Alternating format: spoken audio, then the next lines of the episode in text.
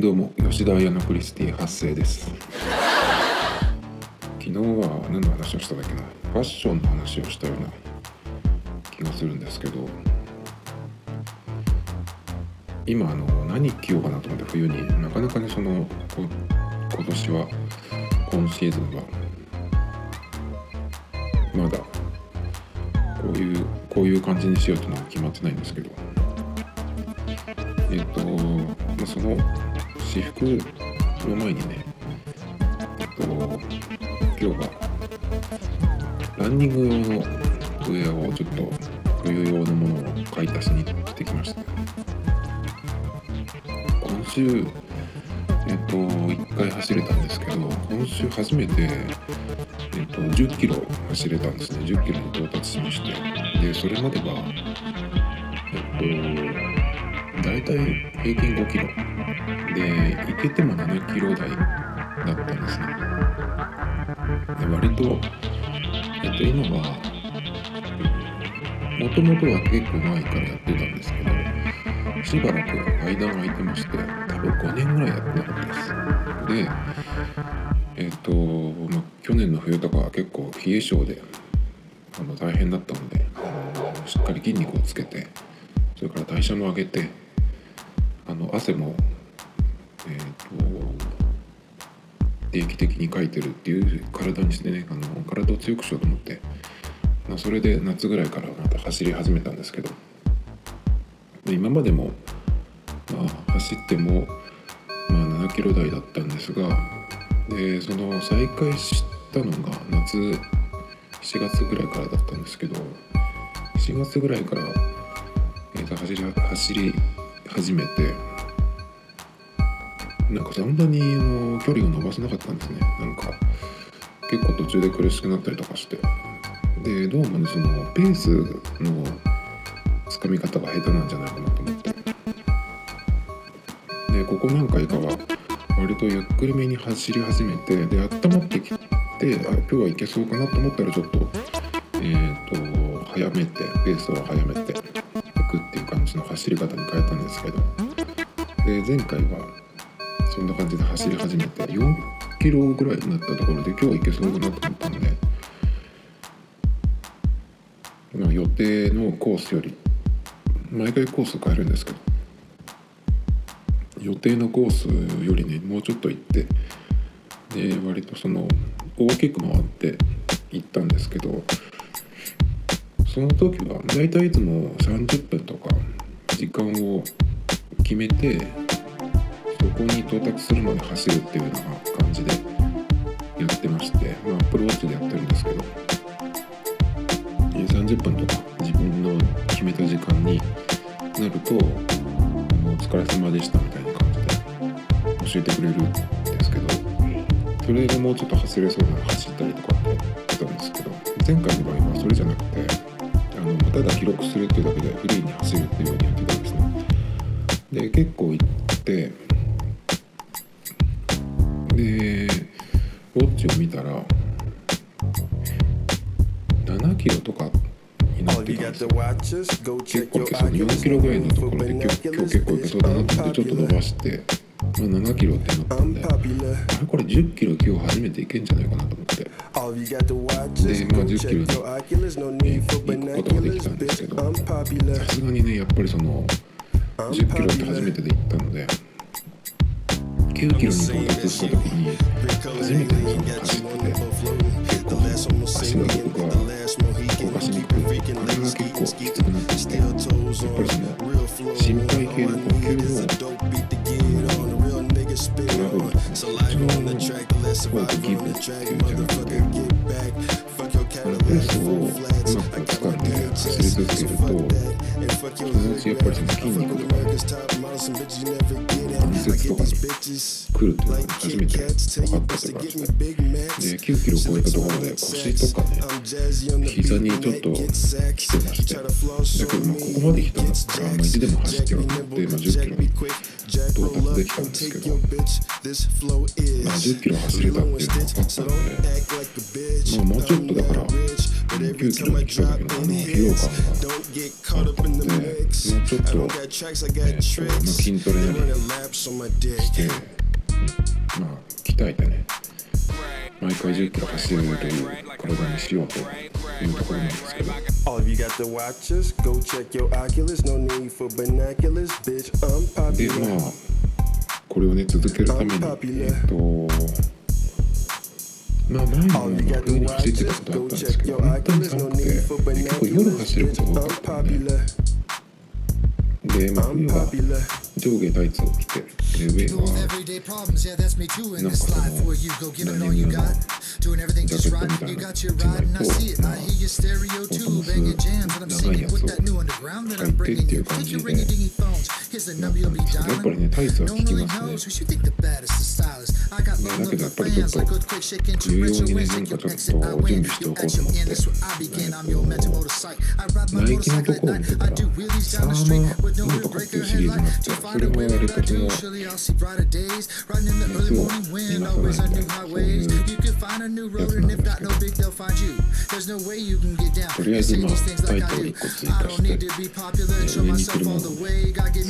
that bitch and ask if and is this. That's all I can say. No need to try to tie it to all the ends of the earth. Take what I take for its worth. I've been a bad boy since birth. The signs on the road to everyone where they need to go. GPS brings you live and wide in your own video. Where there's no breaks and second chances, we watch the world's it advances. Where there's sickness and cancers, and only God has the answers, motherfuckers. Oh, you the waxes?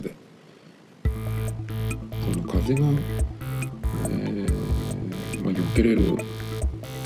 ものっていうのは一応あるんだけど、まあ、その下に重ねるようなものをね今日買ったんですけどねあとやっぱりえっ、とボトムスですけど1個買おうと思ってやめたやつがあってそれなんでやめたかっていうとや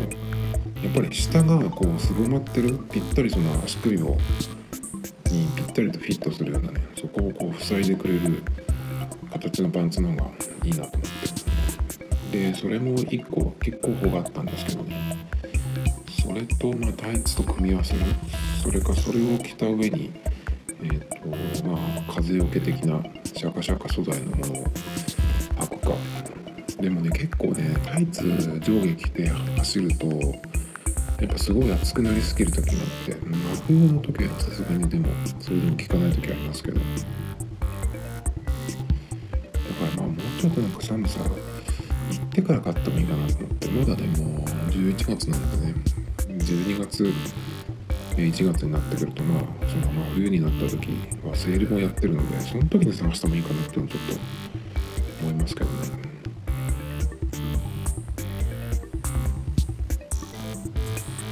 あとその走る時間が割と遅い時間夜なんですよ。夜かまあ休みの日の夕方ぐらい。が沈んでからとかね割と行くのがほとんどなんですけどま休みの日に走るんだったら朝行ったらその寒さ対策になるんじゃないかなっていうことを、まあ、当たり前のことを思い出して、まあ、それをやってみてからねそのウェアをさらに追加するかどうか考えてもいいと思うんですけどね。最近ナイキの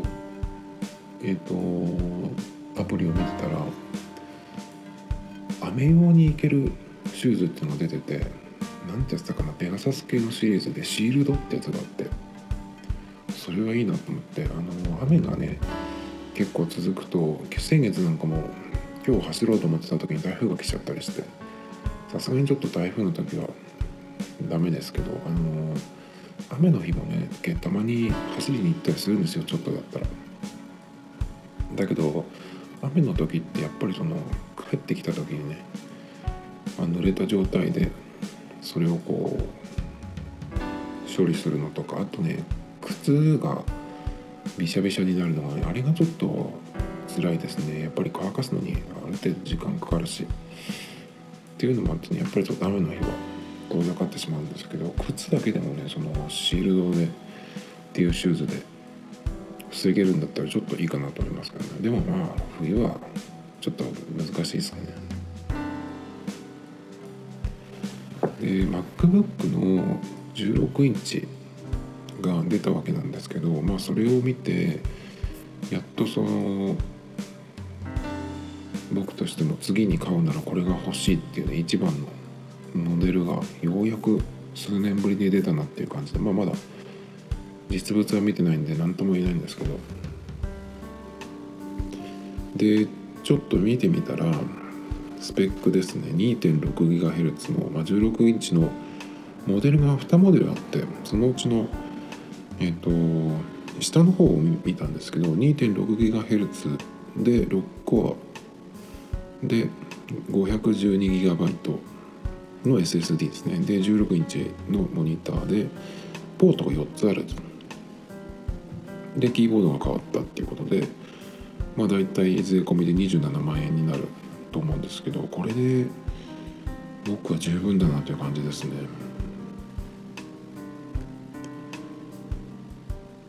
でキーボードなんですけどやっぱりその分解するサイトがあるんですけどいつもねそこが言ってましたがその16インチのキーボード、まあ、デスクトップ用のマジックキーボードっていうのがあるんですけど iMac とかで使ってるやつですね。あれとかそのバタフライキーボードにする前のモデルとほぼ同じもの。っていうのが分かったそうです。でそのキーキャップっていうその実際にその触るとこですね。そこがちょっとえー、薄くなったっていうことなのかな。なのでキーボードに関してはね本当にまあ元に戻ったっていう感じで思っていていいのかなっていう感じですね。それといつもそのツイッターで見てるシャーロットさんの、えー、ツイートによるとこの16インチは、えー、と今までの15インチとプロセッサーは同じらしいんですが熱に関するところがちょっと違ってるらしくて今の16インチの方が、あのー、熱くなりにくいみたいです、まあ、ファンが変わったっていうのとあのヒートシンクが大きくなったっていう風になってるみたいなんですけどこれはいいですね。やっぱりパワー上がるやつだと結構ねそのガンガン回る熱くなるっていうのは結構やっぱり気になるところで。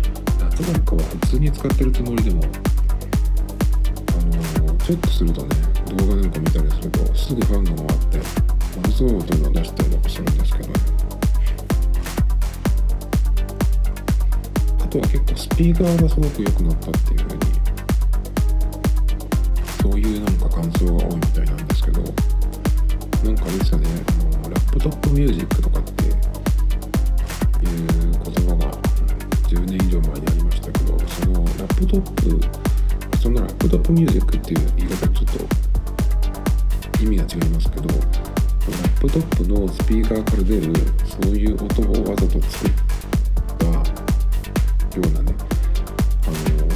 の音楽が昔あったんですよ。何て言ったらいいかわからないけどその乾いた音とか軽い音ちょっとこもったような下の低音なんかは、もちろん出てないんですけどそういうなんか音を、ね、わざと作って、まあ、そういうのがちょっと流行ってた時期とかありましたねなんかそういう音はだからもう出ないのかな16インチだと。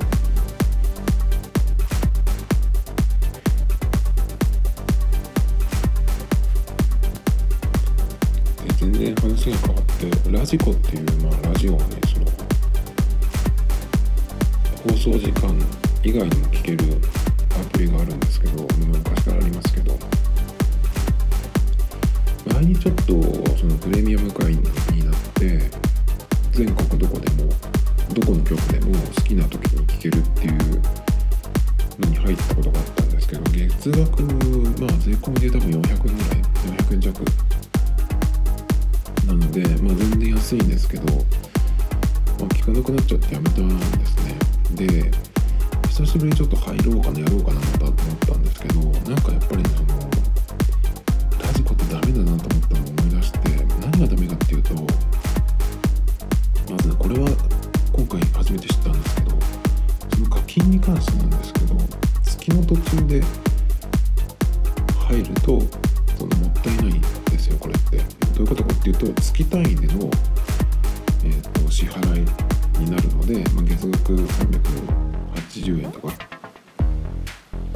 今日なんかはまあ11月のまあ半ばなので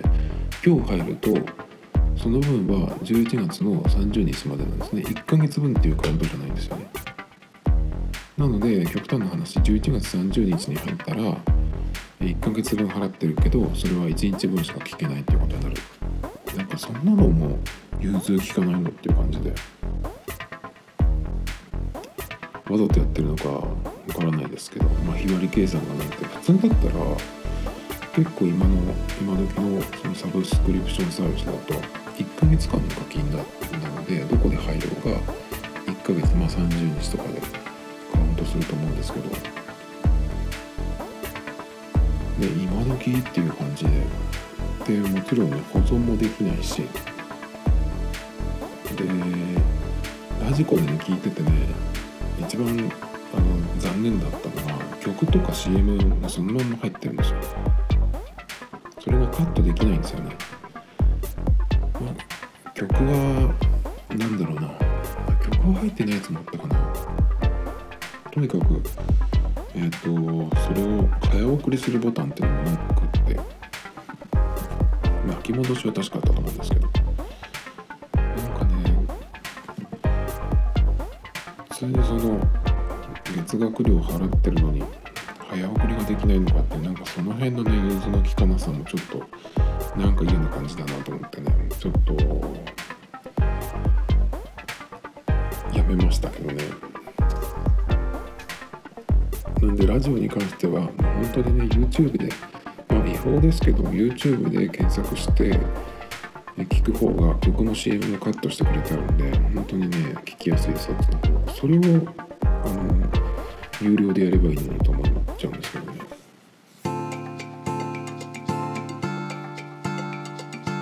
昨日久しぶりにメルカリを見て今までずっと、えー、どのぐらい前かな？2ヶ月ぐらい前まで。これのその録音するためのマイクを買おうかなと思ってメルカリを見てまして、えー、と手話の MV5 っていう丸いねマイクがあるんですけどそれはあのライトニング接続ができるし USB でもで Mac でも撮れるし iPhone でも撮れるっていうやつなんですけどえっと一応その検索結果を、まあ、保存してあってですねその本本気で探してた時はそれが入ったら通知が来るようにしてたんですけど、まあ、なかなかねそれも来なか来ないというかその出品がなあんまりなかったのでしばらく止めてたんですよ。で最近どうかなと思って見たら、7000円ぐらいので出てて結構良かったんですけど、まあ、そのマイク自体ねどうしようかなと思って、まあ、今は、えっと、この iPhone のなんていうのこの標準のとか iPhone のマイク iPhone に向かって喋ってる。それかえっ、とイヤホンをつけて、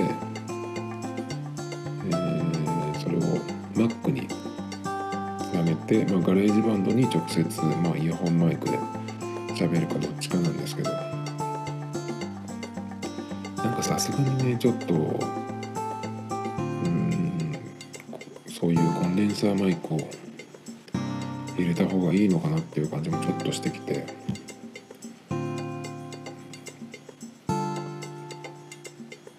まあこれだけで100回もやると思わなかったんですがまあ100回でもやろうと思って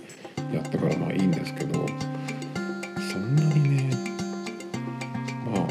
とかにもこだわる気はないのでいいんですけど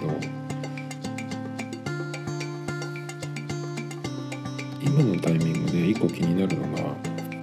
今後まあ今のところその編集というかねあの最終的なファイルを作るのはガレージバンド Mac のガレージバンドが一番やりやすいんですけど、まあ、録音に関してはだからそのまんま Mac に入れるか iPhone で撮ってファイルを Mac に送ってやるかっていう方法なんですけど iPhone でやる場合今後そのライトニングがどうなるのかっていうところもあるし、まあ、iPad Pro を買った時にそっちでやるかわからないんですけど、iPad Pro でやるってことは USB-C なので、まあ、それをどうまあ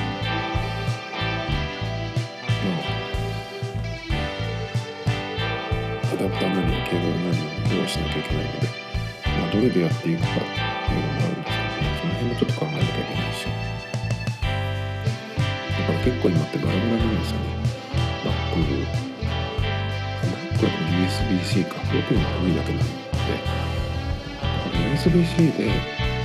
揃えていかないのかあの、まあ、iPhone がモデルなのかわからないんですけど。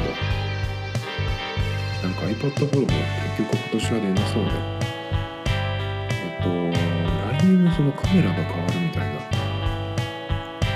AR 用にちょっとそのカメラが変わるとかって言ってるんですけど。全くねそれピンとこないですね。iPhone だったら AR っ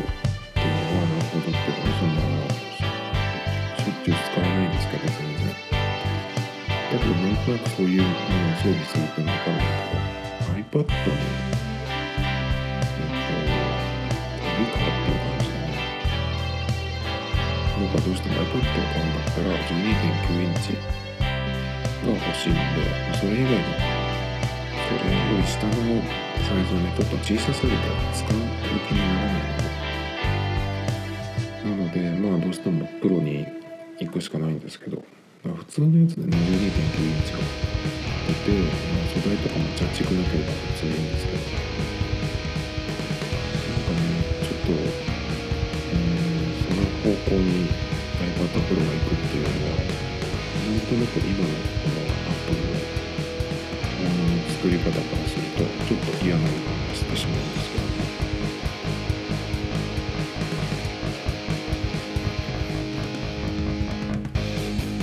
このポッドキャストで結構その僕がゲームはもうやらんとか言いながらまたちょっと始めましたとかって話を結構していて、まあ、今もえっともう今度はやらないって言っていたウェディングイレブンの2020年版を始めているんですけど一個ちょっと思い出したことがあってなんでその僕そんなにゲームってそのすごい好きっていうほどじゃないんですよまあ遊びでずっとなんかでできてましたけど一個思い出したのは何かっていうとまあ結構もう10年以上前ですけど幽霊たけしさんの飲んだ時にねであの人すごくゲームが好きなのらしいんですねでそのゲームをやってる時しか使わないようななんか脳の部位があるみたいな話をしててなるほどっていうちょっとそういう話を読んだんですけどだからそのなんていうのかなその脳の反射神経とかねその運動的な意味まあ脳トレって言っちゃうと簡単なんだけどあとはそのなんか判断のトレーニングとかにもなるなと思って。今結構何でもこう自分でやらなくてもみたいな感じになってくるのでるべく僕はその紙とペンで字も割と書く方だと思いますし。まあそういうのもあってちょっとその、判断のトレーニングっていうのは結構そのサッカーゲームとかやってるとよくあるんですけど最近サッカーゲームはパズル説っていうのをまだ誰も言ってないんですけどまあちょっととかっていうとパズルゲーム例えばテトリスとかを思い浮かべてもらうといいんですけど上からこういろんな形のブロックが降ってきてで今その自分がその積んである下のところを見て、えーこのブロックを両へ向けてどこに入れるかっていうのを瞬間的に判断するわけなんですけどサッカーゲームなんかでも実はそのそういう局面が結構あってそういうのの連続で例えばある選手に自分の味方の選手のパスを出すでパスを受け取った時に、えー、とその選手はどういう状況でボールを持つことになるかっていうのがあるわけですねでその時にえっ、とまあボールをトラップした時に後ろからディフェンダーがもう来てるそれからえっ、と前からも来てるっていうとできることいける方向というのは限られてくるんです。よ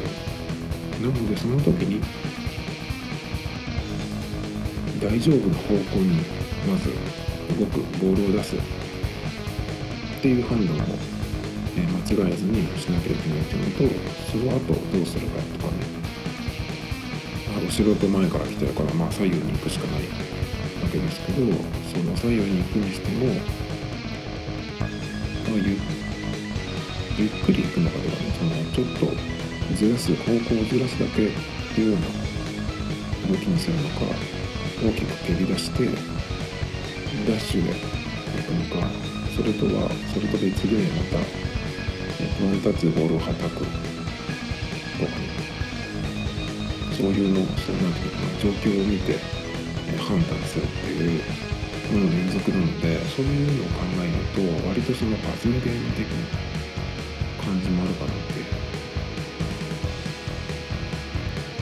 パズルゲームもねまあテトリスとかピューピューみたいにその速いやつはそれですけど最近多いマッチ3型ってやつはねあの3つ色を揃えて消すっていう。それなんかまたちょっと違いますけどもっと時間があるので。じっくり考えられますけどあれはでも結構運の要素が強いかもしれないですね。まあそんなことを思い出してえーっとまあゲームをやったりやめるって言ったりしてますけどね。